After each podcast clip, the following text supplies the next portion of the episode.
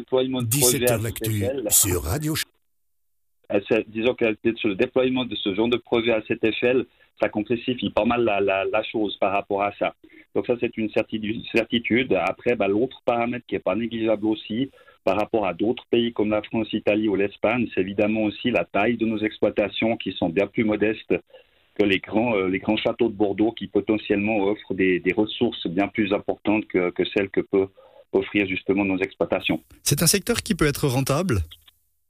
Bah, c'est le but du jeu. euh, euh, c'est le but du jeu, en tout cas, à défaut d'être rentable, j'ai envie de dire, le but du jeu est de pouvoir diversifier les activités dans un secteur d'activité qui doit faire face à, à vraiment à, un marché très complexe et évolutif. Donc c'est le but du jeu. Il y en a déjà qui, qui ont des, des- des- qui ont rentabilisé justement leur offre no touristique, mais aujourd'hui, pour être tout à fait clair, on est plutôt dans une perception d'activité rémunératrice tierce au-delà de la vente euh, effective de vin pour les domaines viticoles. Alors on revient aux rencontres de demain. C'est quoi le, le but de ces rencontres, Yann Stucky, euh, exactement?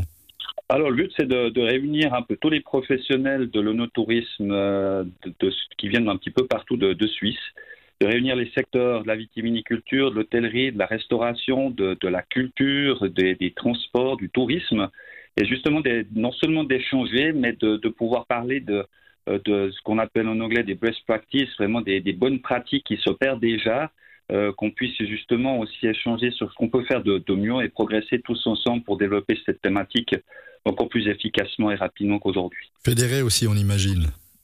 Les, les quoi, excusez-moi je Fédéré, fédéré aussi, j'allais dire. Oui, alors fédéré. ça, ça, c'est un mot qui est fondamental, se fédérer.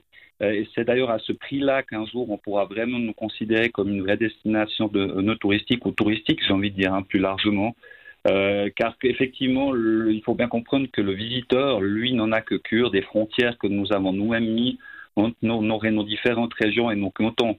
Lorsqu'il passe du coton du Valais au coton de Vaud, pour lui, il n'y a pas beaucoup de, de, différence. Donc c'est vrai que c'est vrai que le succès d'un tel projet, d'une telle thématique dépend de notre capacité à se fédérer. Mais d'un point de vue personnel, je suis très optimiste sur la question, car on, le voit au travers du Swiss Wine Tour, où nous avons toutes les régions viticoles de Suisse qui sont au travers de ce projet et qui, sont vraiment derrière et démontrent qu'encore une fois, c'est possible de le faire. Au programme des conférences, des ateliers, vous-même, vous allez aborder le thème euh, les acteurs clés de l'onotourisme suisse ne sont pas toujours ceux auxquels on pensait. Euh, Qu'est-ce que vous entendez par là? Bah, on te parle un petit peu ce que je disais tout à l'heure. C'est vrai qu'il il apparaît logique quand on parle d'onotourisme, on capitalise d'abord sur l'offre qui est produite par les différents domaines viticoles de notre pays.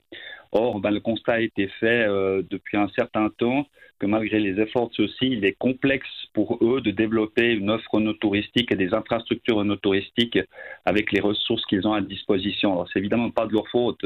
De, ce point de vue-là, on a toujours besoin d'eux qui le développent. D'ailleurs, on, se réjouit parce qu'il y a quand même passablement de domaines depuis qu'on a lancé un petit peu la démarche, réfléchissent beaucoup à savoir comment ils peuvent développer de l'offre et de l'accueil touristique au sein du domaine mais ils ont besoin d'un appui. Et ça, c'est ce qui nous réjouit beaucoup, c'est de voir d'autres secteurs d'activité, comme celui de la restauration, encore une fois, de l'hôtellerie, du tourisme, de la culture, qui mettent au- aujourd'hui euh, au cœur de certaines offres les, vins, les produits locaux euh, au travers de tout cela. Et ça, c'est vraiment quelque chose qu'on a pu observer depuis un certain temps.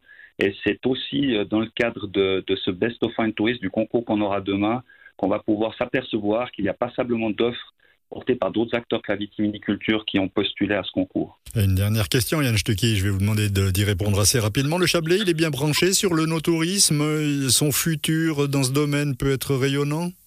Alors, on l'espère. En tout cas, il y a des super ambassadeurs euh, qui, qui sont justement d'ailleurs euh, des nominés au sein de ce concours, à commencer par Badou, naturellement avec la, la Badou Tech et les- son, son concept autour du lézard vert, mais aussi la, la famille Ber- Berthollet à Villeneuve qui développe plein d'offres, qui est super actif là-dedans, euh, témoigne vraiment que Chablais a parfaitement sa place dans cette, euh, dans cette thématique de l'onotourisme.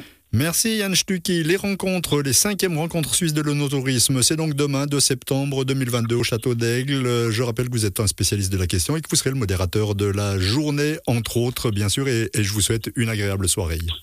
Très gentil à vous aussi. Au revoir. Merci.